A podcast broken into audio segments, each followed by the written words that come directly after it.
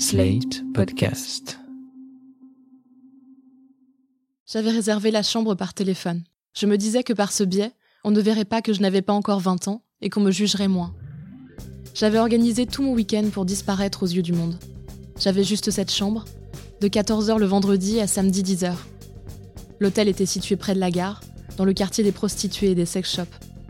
La chambre n'était pas chère, mais ce n'était pas la raison pour laquelle j'avais choisi cet hôtel.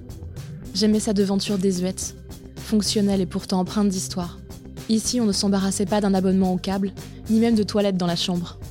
Parce que je n'avais croisé personne, en déposant mon sac dans l'après-midi, j'ai eu le sentiment d'avoir l'hôtel à moi, à nous. C'est bien ce lieu-là où j'avais décidé de donner rendez-vous à un amour du lycée. Je voulais tourner la page. Je voulais une rencontre dont on se souviendrait. Du sexe qui sortirait de l'ordinaire, loin des chambres d'étudiants ou des maisons de nos parents. En prenant cette chambre, j'avais décidé d'être une héroïne et j'inscrivais notre histoire dans le domaine de la fiction. Je voulais faire honneur à notre passion. Alors j'avais choisi cet hôtel ancien, lourd des souvenirs des précédents voyages et des couples de passage. J'ai monté les escaliers moquettés jusqu'à la chambre. J'ai ouvert la porte en bois avec la grosse clé. À ce moment-là, j'étais la femme de Barbe Bleue. J'ai jeté mon sac sur le couvre-lit, regardé autour. Dans cette chambre, une petite fenêtre de toit éclairait en journée un espace fonctionnel des toilettes sur le palier, mais une baignoire douche à pied avec des tuyaux en cuivre. Des poutres en bois donnaient un cachet certain. Il faisait chaud, je me souviens. J'avais donné rendez-vous deux heures plus tard, espérant avoir le temps de prendre une douche et de me préparer psychologiquement. Je suis redescendue pour acheter une bouteille de vodka. Dans la chambre, avant de prendre une douche, je me suis trouvée indécente d'être nue. J'ai eu quelques instants l'impression de sentir la présence de ceux et celles qui avaient été nus dans cette pièce précédemment. J'ai eu le sentiment qu'ils me voyaient, comme les autres occupants des chambres voisines pouvaient entendre chacun de mes déplacements sur le parquet grinçant. Je me voulais protéger et je me suis sentie à découvert. Mais j'ai décidé d'assumer. J'ai attendu longtemps. Je me suis allongée sur le lit dans la robe que j'avais choisie pour l'occasion. J'ai tendu l'oreille pour entendre le pas de celui que j'attendais dans l'escalier. Mon cœur a fait un bond quand il a frappé à la porte.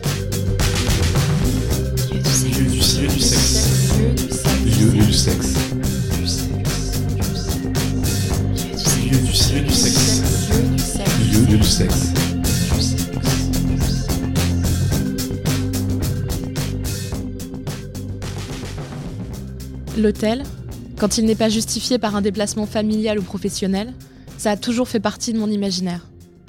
Adolescente, je me souviens avoir vu cent fois le film Une liaison pornographique de Frédéric Fontaine, dans lequel un homme et une femme se retrouvent uniquement pour le sexe dans un lieu neutre, un hôtel donc. Plus tard, au cinéma puis dans la vie, j'ai découvert le charme des bars d'hôtel, comme Rousse. Il y a une, une dimension du fantasme de pouvoir s'inventer une autre vie, une autre personnalité. De ça, ça c'est une toile blanche, euh, une chambre d'hôtel, ne serait-ce que parce que les draps sont blancs, euh, parce que tu découvres un nouvel univers à chaque fois. euh, les meubles sont pas pareils, euh, l'odeur est différente et que ça permet de, de projeter des fantasmes que tu aurais pas forcément euh, envie de réaliser dans un environnement que tu connais trop et dans lequel tu vas vivre après. Là, c'est vrai que euh, c'est posé dans un endroit neutre et c'est pas tu tu as pas à le porter et, et je crois que quand tu quittes l'hôtel tu quittes aussi euh, euh, ce qui s'est passé dedans ou la surcharge érotique qu'il y avait dans ce moment-là. C'est pour ça que j'aime bien j'aime bien les hôtels pour euh, pour ce côté pause et et hors du temps. J'aime bien euh, j'aime bien jouer le jeu enfin faire des scénarios avec ces, ces histoires là de, de, de possibilités de se rencontrer de se retrouver au bar de l'hôtel même si on s'est posé dans la chambre avant et de pouvoir jouer un jeu de séduction euh, en simili public euh, dans un bar d'hôtel même avec euh, mon partenaire habituel c'est quelque chose que j'aime faire parce que voilà encore une fois l'hôtel c'est un, un lieu à la fois préservé clos où on peut euh, on peut jouer avec ses fantasmes sans sans crainte, ce qui est pas forcément le cas quand on fait du sexe en extérieur, où il y a quand même une dimension, euh, une dimension légale qui est difficile, qui peut être, euh, voilà, des choses qui peuvent être répréhensibles.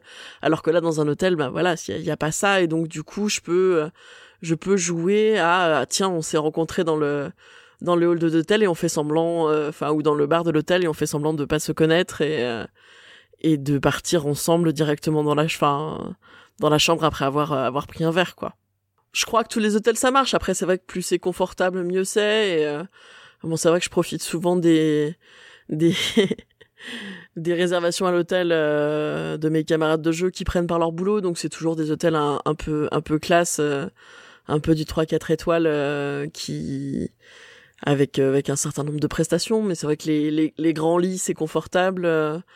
ce genre de choses. Après, je pense que ça, ça joue dans n'importe quel lieu qui est qui est différent du, du lieu d'habitude. Il y a cette excitation-là du premier moment, et c'est vrai que dans un hôtel, bah, tu vas rarement dans la même chambre ou, ou rarement dans le même hôtel. Donc c'est ça qui est, c'est cette nouveauté que, qui personnellement m'intrigue et m'intéresse dans les hôtels.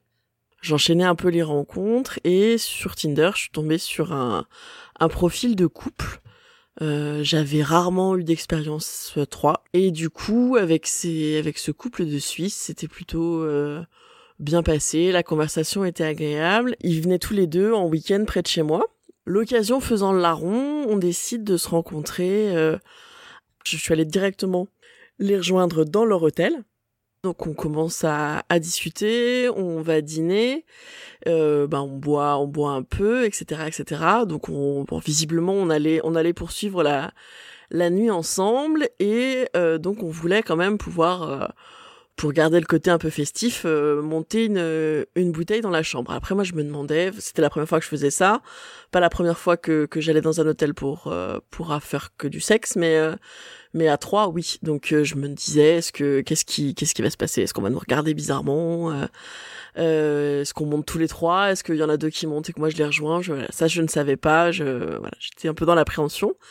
Et donc, on voulait on voulait se prendre une bouteille et donc euh, la jeune femme décide d'aller demander au maître d'hôtel si euh, elle peut prendre une, si elle peut commander une bouteille de vin. Alors le, maître d'hôtel euh, accepte tout à fait, lui vend la bouteille sans problème et lui file deux verres. Et donc il y a toute une péripétie pour lui dire qu'en fait il fallait pas deux verres mais trois, qui s'est réglée donc par cette jeune femme très entreprenante qui était en train de de lui dire en fait très cash, bah écoutez en fait il faudra trois verres. Et c'était très drôle de voir le le regard du maître d'hôtel se poser sur euh, sur nous trois finalement euh, et dire ah ok. Et voilà et donc après euh, c'est vrai que une fois qu'on a quitté le, le, lobby et les parties un peu communes de l'hôtel les choses ont été ont été plus simples puisqu'elles se déroulaient plus sous le regard sous le regard des gens qui pouvaient savoir ce qui se passait puisque c'est vrai que le coup des trois verres était relativement explicite. Je suis partie je suis partie dans la nuit parce que c'était ma première fois avec un couple et que je voulais les laisser tranquille en fait. Et donc du coup, je suis partie euh, au milieu de la nuit. Et là aussi, euh, bon alors c'était c'était différent parce que c'était plus les mêmes euh, les mêmes personnes dans le hall. Mais quand tu quittes un hôtel à à 3 heures du mat, la tête un peu enfarinée. tu sens que les regards qui se posent sur toi, voilà, quand tu es une femme seule et que tu quittes un hôtel à, à 3 heures du mat en appelant un taxi, tu sens bien que que les, les gars du les gars de l'accueil te regardent pas comme si t'étais une cliente lambda. Et encore, j'étais, enfin voilà, moi j'avais fait attention à m'habiller de façon très euh, très sobre euh, et pas du tout euh, aguicheuse pour pas, je sais pas, pour pas avoir de problème, pour pas passer pour une travailleuse du sexe, j'en sais rien. Il y a eu les hôtels de passe, les hôtels de luxe, les chaînes d'hôtels. Et finalement, le lieu devient vite comme un personnage supplémentaire à l'histoire. Il conditionne l'action, il crée l'ambiance. Choisir un hôtel pour un rendez-vous, c'est donner un corps, une couleur, une lumière à l'histoire. C'est aussi choisir quel personnage on veut jouer. C'est une décision capitale. L'hôtel, c'est un peu une ville dans la ville. Et ses habitants, les maîtres d'hôtel, personnel d'accueil, barman ou femmes de chambre, sont les spectateurs ou témoins actifs de notre histoire. C'est le cas de Mara, employée d'une chaîne d'hôtels dans une grande ville travaillant dans l'hôtellerie, je, je, je fais plus forcément euh, gaffe aux gens qui passent euh, quelle que soit l'heure de la journée à la réception. Euh. Mais moi, effectivement, quand, comme je le savais, j'avais l'impression que tout le monde le voyait. J'avais l'impression que tout le monde euh, savait pourquoi j'étais là, pourquoi j'arrivais à, à 10h30 du matin, et ce que je venais faire là avec ma tenue un peu élégante, euh, bien maquillée, euh, et en passant devant le lobby sans rien dire et en allant directement à l'ascenseur. Ça m'est arrivé une fois effectivement de prendre une réservation pour un couple, enfin pour une personne où j'ai assez vite compris au téléphone euh, quelle était sa demande puisqu'elle a de suite annoncé la couleur en disant je voudrais une chambre, mais est-ce qu'il serait possible de l'avoir dès midi Nous n'allons rester que quelques heures. Bon là, c'était il fallait pas faire de dessin, c'était quand même assez clair. Et, et ça a même été euh, agréable d'être mise dans la confidence parce que du coup, j'ai fait en sorte que la chambre, euh, aux femmes de chambre, en disant celle-là, il faut vraiment qu'elle soit dispo à telle heure, de leur donner une qui était vraiment très haut dans les étages, où je savais à quoi elle ressemblait, je savais qu'elle était euh, propice à, à, créer un climat euh, exprès pour ça. Effectivement, ça, ça a été le cas une ou deux fois et je trouve ça assez agréable, en tout cas assez, assez touchant de pouvoir aider à accéder à ça en fait à ce type de, à ce fantasme-là. Si vous dites clairement, voilà, moi la chambre je la paierai quoi qu'il arrive, mais par contre euh, j'en veux une qui soit dispo dès telle heure et on la libérera à telle heure. Je pense qu'il vaut mieux le dire. Alors tous les réceptionnistes ne sont pas forcément euh, toujours open avec ça, mais la plupart du temps, quand c'est euh, quand c'est assumé, ça passera toujours mieux, voire même des fois le prix peut être négociable. Donc, euh, donc je pense qu'il vaut, il vaut mieux l'assumer très clairement euh, euh, que se cacher, bien que ça, ça, arrive souvent sur des. Alors il existe des sites hein, où on peut réserver, ça s'appelle bah, deyous.com simplement ou deyous.fr. Euh, et c'est assez marrant parce que là, ils ont toujours une formulation qui est où ça joue vraiment sur les mots où ils disent euh, vous avez besoin de vous reposer dans la journée euh, entre deux rendez-vous, euh, entre deux réunions, mais vous n'avez pas de lieu extrait, vous pouvez louer voilà une chambre d'hôtel de telle heure à telle heure. Je pense que c'est le cas. Il y a peut-être des gens qui utilisent ça pour se reposer, mais en général, une chambre use, on sait pourquoi on la loue sur Facebook, on a un groupe de réceptionnistes qui, euh, qui est très gros, hein, qui compte quasiment 15 000 membres et où on échange beaucoup des anecdotes entre nous. Euh, soit c'est un groupe d'entraide, soit c'est un groupe où on échange des anecdotes. Euh, ça arrive très souvent qu'il y ait des réceptionnistes qui nous mettent des photos des chambres quand on y retrouve des godes, des, des, des sous-vêtements, des sextoys voire même les anecdotes des gens qui appellent en disant euh, je pense que j'ai oublié quelque chose dans la chambre mais qui n'osent pas citer l'objet. Et le réceptionniste sait pertinemment que l'objet en question bah, c'est euh, un vibromasseur qui l'a retrouvé euh, derrière le lit. Voilà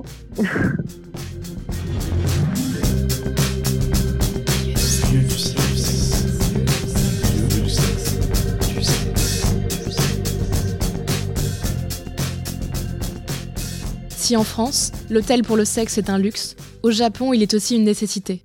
Pour de jeunes couples habitant chez leurs parents, ou dans des appartements trop petits ou trop éloignés, l'hôtel est la seule solution pour s'envoyer en l'air à moindre frais. Ces endroits qu'on peut ne louer que pour quelques heures s'appellent des love hotels. À Tokyo, ils se regroupent principalement dans un quartier dédié, la colline des love hotels, ou Dogenzaka, juste derrière le quartier de Shibuya. On y choisit sa chambre, souvent thématisée sur un écran.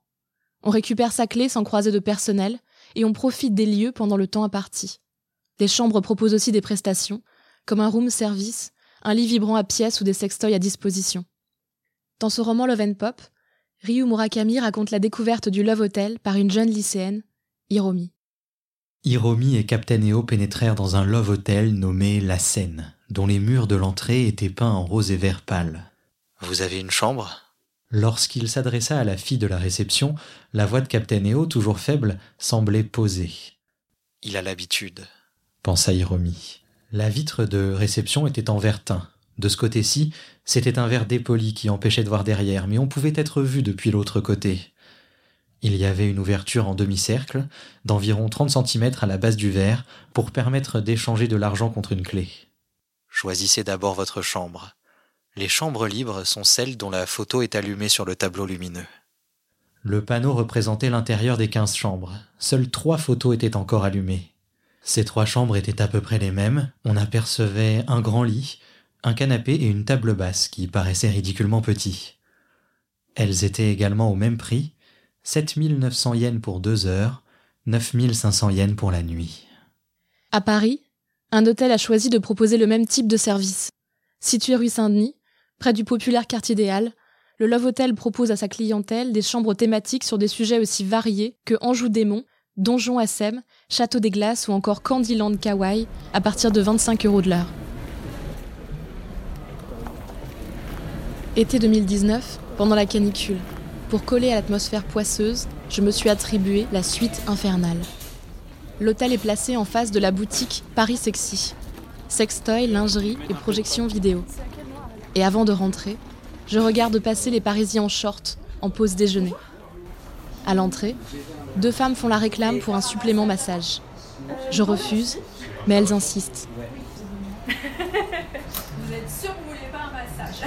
Allez, on va vous embêter un peu. L'homme de l'accueil prend note de ma réservation et me conduit en silence jusqu'à la chambre. Pour y accéder, nous traversons les allées de la boutique de l'hôtel. Des milliers de DVD pornographiques sont rangés là. Ascenseur, deuxième étage. Et puis des couloirs sombres, des pièces ouvertes, vides, fantomatiques. Un distributeur de snacks et de boissons chaudes à l'angle d'un couloir. La chambre enfin. Sol et murs recouverts d'un sticker rouge enflammé où figurent des citations de la Bible. Des squelettes exhibent leurs sourires édentés en dessous du panneau Prostitution interdite. On n'entend rien, à part le murmure de la climatisation et les pas lointains des clients de la boutique. La chambre est petite. Le lit est plastifié et recouvert d'un drap de coton. Une grande télévision diffuse des pornos. Bizarrement, le drame 38 témoins de Lucas Belvaux côtoie des dizaines de films pornographiques, de la parodie d'Avengers à 41 ans, marié et infidèle, produit par Dorsel. On peut écouter Beethoven aussi.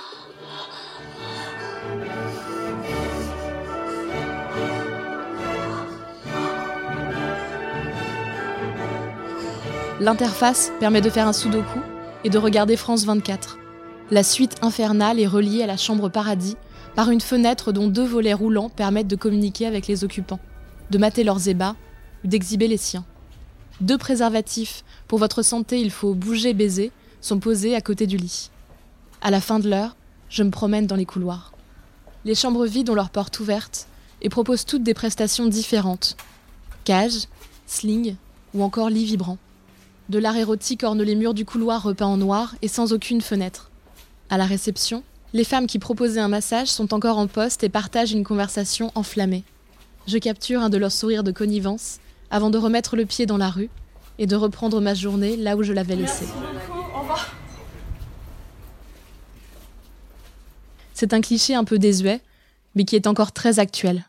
Là où le Airbnb est fonctionnel, l'hôtel fait partie de l'histoire qu'on se raconte quand on choisit de s'y donner rendez-vous. Et à chaque hôtel, son scénario. À chaque lieu, la possibilité d'être quelqu'un d'autre et de vivre quelque chose de différent. C'est un fétichisme presque infini, du plus sordide au plus luxueux. C'est un roman ou un film. C'est probablement pour ça qu'autant de romans et de films se passent dans des hôtels ou des bars d'hôtels. C'est peut-être très français aussi. Héroïne, on porte un trench sous lequel on dissimule de la lingerie et on commande un gin tonic au bar en fin d'après-midi ou au milieu de la nuit. On s'imagine vamp. On rejoue le bon vieux cliché de la prostituée et du riche client. On prend le pouvoir sur ses désirs. L'hôtel a ceci de bon qu'il est neutre, que la chambre est nettoyée et anonymisée à chaque passage. La page est blanche. C'est peut-être pour cette raison, pour cette liberté-là, que des amants choisissent encore aussi largement l'hôtel pour abriter leurs ébats.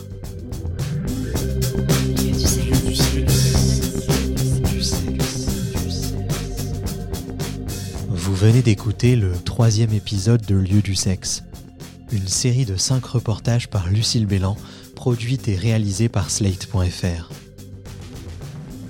Si ce podcast vous a plu, n'hésitez pas à lui mettre 5 étoiles et à vous abonner. Retrouvez les prochains épisodes de Lieu du sexe sur slate.fr et votre application de podcast préférée.